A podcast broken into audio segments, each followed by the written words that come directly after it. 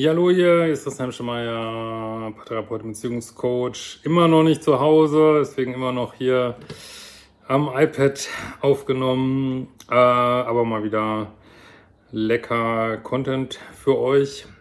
Ähm, genau, Thema heute ist äh, ein Catfish für den Ex, aber es ist wieder eine super E-Mail, wie man sich verstrickt in toxischen Beziehungen, wie schwer es ist, da äh, rauszufinden, äh, was das so mit Bindungsangst zu tun hat und äh, vieles mehr. Ja, wir haben übrigens Lastschriftverfahren jetzt auf Liebeschip, sage ich nochmal einmal und genau und äh, es gibt noch dieses drei Sitzungen bei mir Sommerpaket, packe ich nochmal drunter und vieles mehr. Guckt auf liebeschip.de vorbei. Und abonniert mich auch gerne auf Twitter, da mach, äh, Twitch, nee, Quatsch. Twitch natürlich auch, aber ich meine jetzt Instagram, da äh, gibt es auch mal ganz viel News. So, ein Catfish für ein Ex. Lieber Christian, du kennst mich schon aus diversen Smalltalks bei Twitch äh, und Instagram. Als begeisterte Userin deiner Kurse will ich dir einen Einblick in meine Story geben, die vielleicht ist sie skurril genug, um es auf YouTube zu schaffen. Ja, ist es. ähm, haha, ich bin Ende 30 und vor ein paar, Jahr, paar Jahren ging meine langjährige Beziehung kaputt, weil ich ähm, weil es Themen gab rund um Schwangerschaft und ja, viele Probleme. Und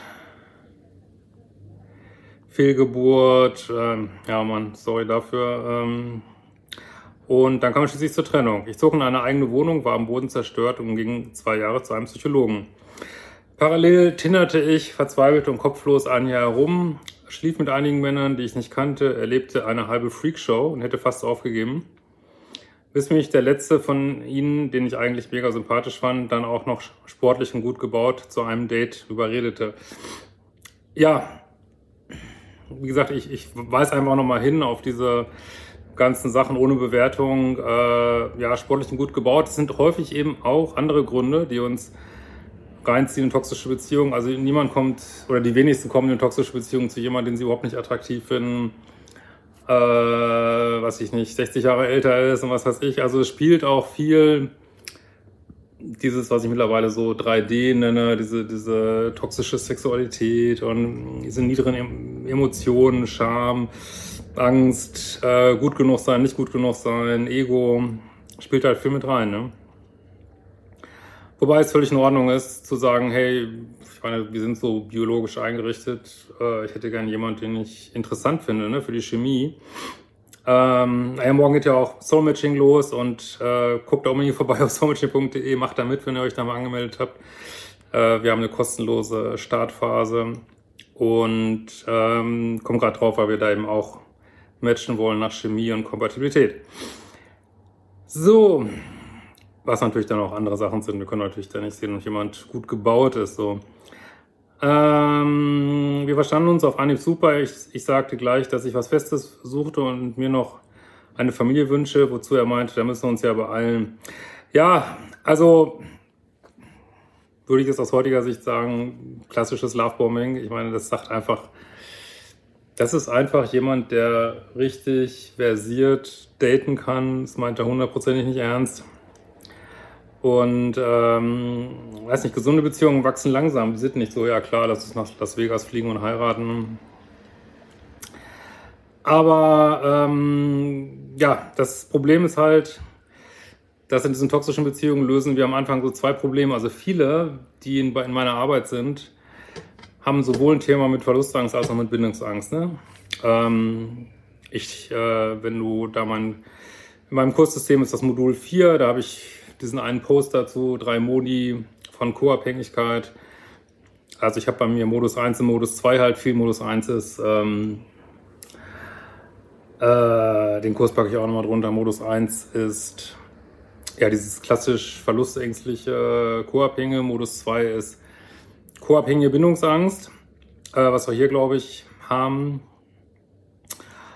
Und ähm, ja, also man hat am Anfang dieser toxischen Beziehung weder ein Thema mit Verlustangst, wenn man gelaufen wird, noch mit Bindungsangst, weil man spürt insgeheim die Mauern und da kommt jetzt die Schreiberin hier auch gleich drauf. Ähm, wir landeten noch am selben Abend im Bett und der Sex war relativ okay und es entstand das, was du als klassisches Lovebombing beschreibst. Süße SMS mit tausend Herzchen. Ich dachte drei Monate lang meinen Traummann gefunden zu haben. Auch die drei Monate wieder absolut typisch. Es geht immer genau drei Monate gut. Nach zwei Wochen prä präsentierte er mich auch schon seinen Eltern und fuhr, wir fuhren immer mal wieder zum Kaffee oder zu Weihnachten hin. Ja, es ist auch schwer. Ich meine, viele Bildungsängstler machen das ja nicht. Ähm, ich sage auch gar nicht, dass dieser Mann das jetzt, obwohl wir kommen da glaube ich später noch zu, also würde ich jetzt an dem Punkt nicht sagen, dass er das bewusst macht oder ich weiß nicht was. Aber äh, ja, wie gesagt, das natürlich gibt einem das Hoffnung oder Gefühl von Sicherheit. Aber nach zwei Wochen zu den Eltern fahren ist eigentlich auch schon wieder Fast Forwarding. Ne? Ja. Wenn diese Begriffe nicht kennst, Modul 1 ist das. Ja.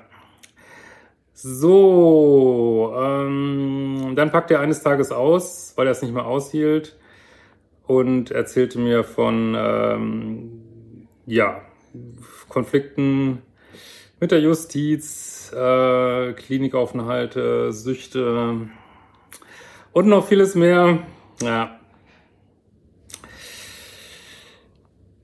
ja, wenn man sowas hört, ich meine, wie gesagt, wir sollten mit jedem auf der Welt hier Mitgefühl haben und aber wenn man selber ein wackeliges Bindungssystem hat, sollte man einfach die Finger lassen von solchen Beziehungen. Ähm, es sei denn, jemand sagt, ich gehe 20 Jahre zu, äh, weiß ich nicht, XY Anonymous und äh, bin clean und, und was weiß ich. Also, aber ansonsten ist es gefährlich, ne, in solche Beziehungen zu gehen, weil das im Grunde genommen ist eine Dreiecksbeziehung ne? mit der Sucht, so wenn die noch aktiv ist, weiß ich jetzt nicht. Ähm, nach drei Gläsern Schnaps auf den Schock ging ich eine Woche später zu einer Beratungsstelle und knipste mein Helfersymptom an. Ja, das ist jetzt, weißt du ja, wie mir hier schreibt, äh, das ist dann genau was passiert. Anstatt dass man geht, denkt dann der Pluspol, ja, ich kann ja retten, ne? Aber verdammt, ihr könnt niemanden retten, ey, man kann niemand retten, man kann äh, Hilfe zur Selbst, also man kann, wenn jemand sich selbst hilft, kann man den weiter unterstützen. Aber wenn der andere gar keinen Schritt geht und einfach nur rumjammert, kannst du nichts machen. Ne? Dort wurde mir zwar zur vorseitigen Trennung geraten, oh, sehr gut. Dennoch war ich so blind in ihn verschossen, dass ich festhielt. Es fing, er fing an, äh, weitere Drogen zu nehmen und plötzlich ghostete er mich einen Monat lang, um sich dann wieder zu melden, als sei nichts geschehen. Naja, du bist jetzt schon in einer Dreiecksbeziehung ne, zu der Sucht. Diese On-Off-Schleife wiederholte sich mehrere Male. Bei jedem Off versuche mich auch noch, versuchte mich auch noch der inzwischen reumütig gewordene alte Ex zurückzuerobern, der Blumen und Liebesbriefe an meine Windschutzscheibe klemmte. Ich hatte manchmal das Gefühl, zwischen Cholera und Pest entscheiden zu müssen, blieb aber meinem Tinder-Freund gegenüber verdammt liebessüchtig und blind für die Realität. Ich erfuhr auch, dass ich in den ersten drei lovegebombten Monaten der Beziehung vierfach betrogen wurde. Ich meine, du bist schon lange dabei, deswegen, äh, aber ich sag's jetzt mal trotzdem, wenn man da ist, muss man sich fragen, wo sind meine fucking Standards, ne? Äh, hab ich gerade mal noch, ich glaube, wir haben noch zwei, drei Beutel, mit, wenn ihr auch so Fanbeutel haben wollt. Holt euch ein. Ähm, also, äh, ja. Ey, in drei Monaten viermal betrogen, kein Respekt vor dir, Typ. Und ähm, ja, kann man, also dafür habe ich dieses Konzept entwickelt von Standards und Dealbreaker, dass du dann einfach gehst, egal warum jemand das macht, das spielt überhaupt keine Rolle. Ne?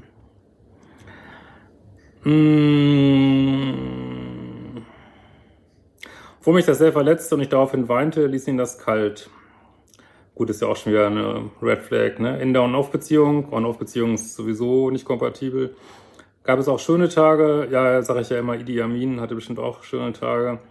Mal entdeckten wir ein neues gemeinsames Hobby gegen Essen oder verbrachten einen einwöchigen Urlaub zusammen. Also ich will den jetzt nicht vergleichen, ich wollte nur sagen, jeder Mensch hat schöne Tage, ne? Es ist jeder. Garantiert jeder. Äh, so. Beim kindischen Streit bekam ich meine cholerische Seite meines Partners zu kennen. Ja, next fucking red flag, ne? Eine Woche vor dem Urlaub bekam ich dann mitgeteilt, dass ich doch überlegen sollte mit meinem Kinderwunsch, der wäre ja eigentlich nicht ehrlich gewesen. Dann folgte die nächste Off-Phase und ich begann dein erstes Buch zu lesen, der Liebescode, und dann ein paar Monate später mit deinen Kursen. Eine letzte On-Phase flammte auf, nachdem ich die No-Contact-Regel nicht richtig einhielt und er trotz blockierter Nummer im Frühjahr wieder vor meiner Tür stand. Ich wurde aber durch deine Kurse immer sensibler für meine Standards und da hielt, da hielt das On diesmal viel kürzer als sonst und wir hatten einen grandiosen Streit, der beiderseits zum endgültigen Kontaktabbruch und der Bezichtigung der absoluten Inkompatibilität führte. Ich vermisse ihn nicht mehr, die Sucht ist weg, jedoch kam ich aus Neugier auf die beknackte Idee, ist wirklich eine scheiß Idee, ein Catfish-Profil bei Tinder zu erstellen, weil ich ihn dort nach einem Monat bereits wieder vermutete. Ja, das ist kein Nullkontakt, ne? Und äh, aber gut, ich lese mal weiter vor. Das ist kein Nullkontakt, das ist Ego.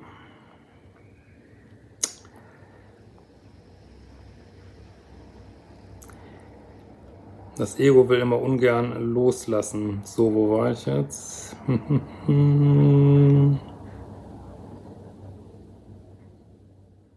Also Catfish-Profil bei Tinder, äh, weil ich ihn dort vermutete. Ich wusste, dass er auf äh, schwarzhaarige Frauen äh, und so weiter steht. Jedenfalls hat er mir immer geraten, dies und das zu machen mit meiner Figur. Ist auch schon wieder ein Red Flag.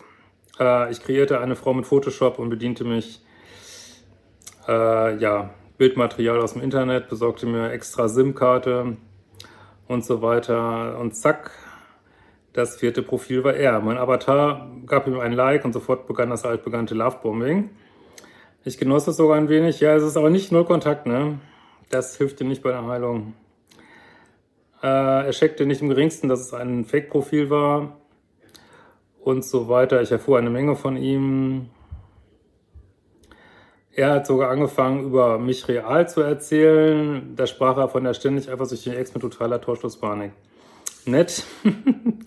er bekannte sich aber eben dazu, lieber einen Hund zu wollen statt ein Kind. Das hat mich irgendwie beruhigt. Jetzt ist es nur so, dass ich eigentlich aus der Nummer wieder raus will, weil ich gemerkt habe, dass meine Neugier zu Ende befriedigt worden ist und ich irgendwie ein schlechtes Gewissen habe.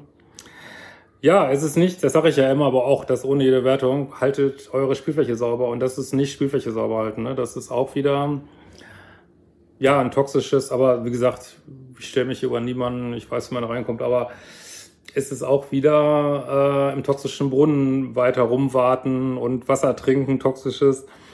Äh, das bringt dich nicht weiter aus 3D, ne? Das ist, weil das ist wieder Lug und Trug. Aber nochmal, das ist überhaupt keine, äh, ich werte da nicht und, ähm, aber wäre halt zu überlegen, einfach, ob dir das gut tut. Ne? Offensichtlich tut es dir nicht gut. Ne? Und ist ihm gegenüber natürlich auch nicht fair, so, ne? muss man schon sagen. Ne? Mmh. Ich habe ein schlechtes Gewissen, weil ich glaube, dass er total in das Fake-Profil verschossen ist. Er hat sogar peinlichen Katzen-Content geschickt. Äh, denkst du, dass das, was ich mache, ein wenig rachsüchtig sein könnte? Ja, es hört sich für mich total nach Ego an. Auf der anderen Seite hat mein Avatar bis jetzt aber nichts Gemeines gemacht. Doch, was vorgespielt, was nicht ist, ne? Was du anderen auch vorwerfen würdest, ne? Es war für mich nur ultra spannend, mal ein Catfish zu sein und somit die Perspektive zu wechseln. Es stellt sich nur die Frage, wie ich hier am elegantesten wieder rauskomme. Ja, indem du es einfach, indem du eben schreibst, ähm, ja, ja, also könntest schreiben, ja, sorry, ich habe hier Sachen gesagt, die gar nicht stimmen und würde den Kontakt gern beenden oder, äh, oder einfach äh, zu sagen, ja, ich glaube, es geht für mich nicht weiter hier, ich habe einen neuen Freund oder oder einfach, wie es viele machen, einfach beenden. Ich, ich habt euch nie gesehen, äh, jetzt mit dem Avatar. Äh, aber ich würde da schnellstens raus, weil ich glaube, dann schlechtes Gewissen, schlechtes Bauchgefühl dazu wird immer mehr werden. Es wird dich immer mehr quälen. Und wirst immer mehr merken, dass dir das eigentlich nicht gut tut. Und ähm, ja, mach dir jetzt nicht zu viele Gedanken und beende das einfach. Ne? Setz dir ein Zeitlimit, 48 Stunden, sagt man immer so. Und dann beendest du das und äh, auf eine menschliche Art irgendwie, aber misch da nicht mit. Halt deine Spielfläche sauber, das sage ich immer allen. Das passiert vielen Pluspolen, dass sie dann so wütend sind, ja, dass sie allen möglichen Kram machen und ähm, das Gefühl haben, ich habe aber ein Recht dazu. Das Problem ist nur, dass denken die Minuspole auch, dass sie ein Recht dazu hätten, weil sie so eine beschissene Kindheit hätten haben und so. Und ähm, wie gesagt, ich habe da keinen, wir alle müssen uns hier irgendwie durchwursteln durch die Welt. Ich habe, äh, ich reagiere auch zunehmend gereizt darauf, auf Leute,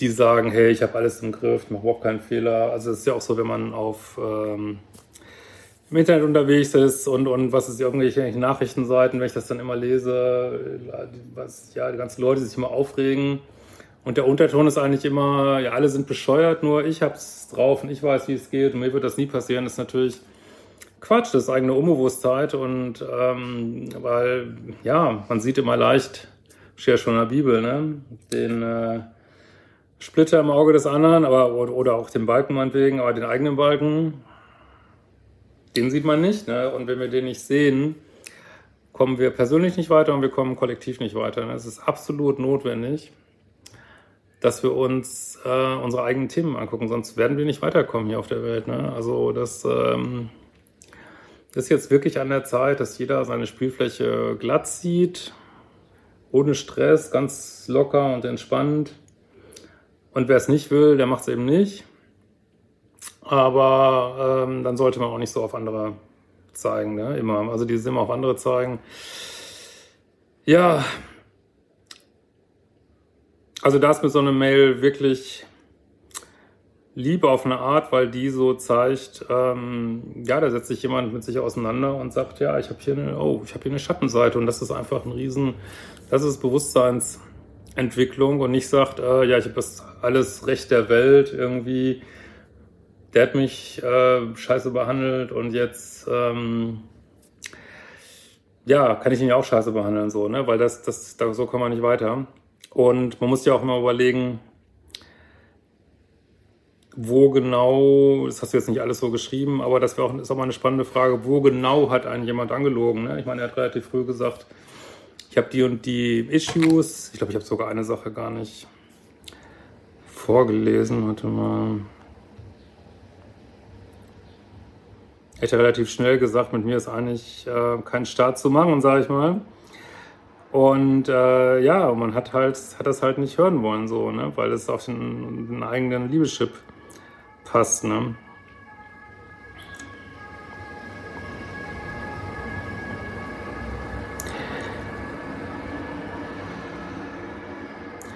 Ja, finde ich jetzt nicht mehr. Ähm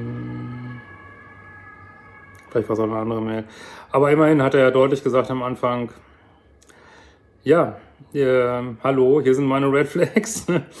Und hat ja auch schnell erzählt, ich weiß nicht, ob, wie du es rausgekriegt hast, aber scheinbar auch schnell erzählt, dass er dich betrogen hat und so. Insofern muss man sich mal überlegen, bin ich wirklich so viel verarscht worden oder wollte ich es einfach auch, auch nicht sehen, so, ne? Ja. Okay, ähm, soweit. Und wenn ihr auch Fragen habt, schreibt mir gern oder auch solche Fragen habt, macht die fucking Kurse und äh, wir werden uns wieder sehen.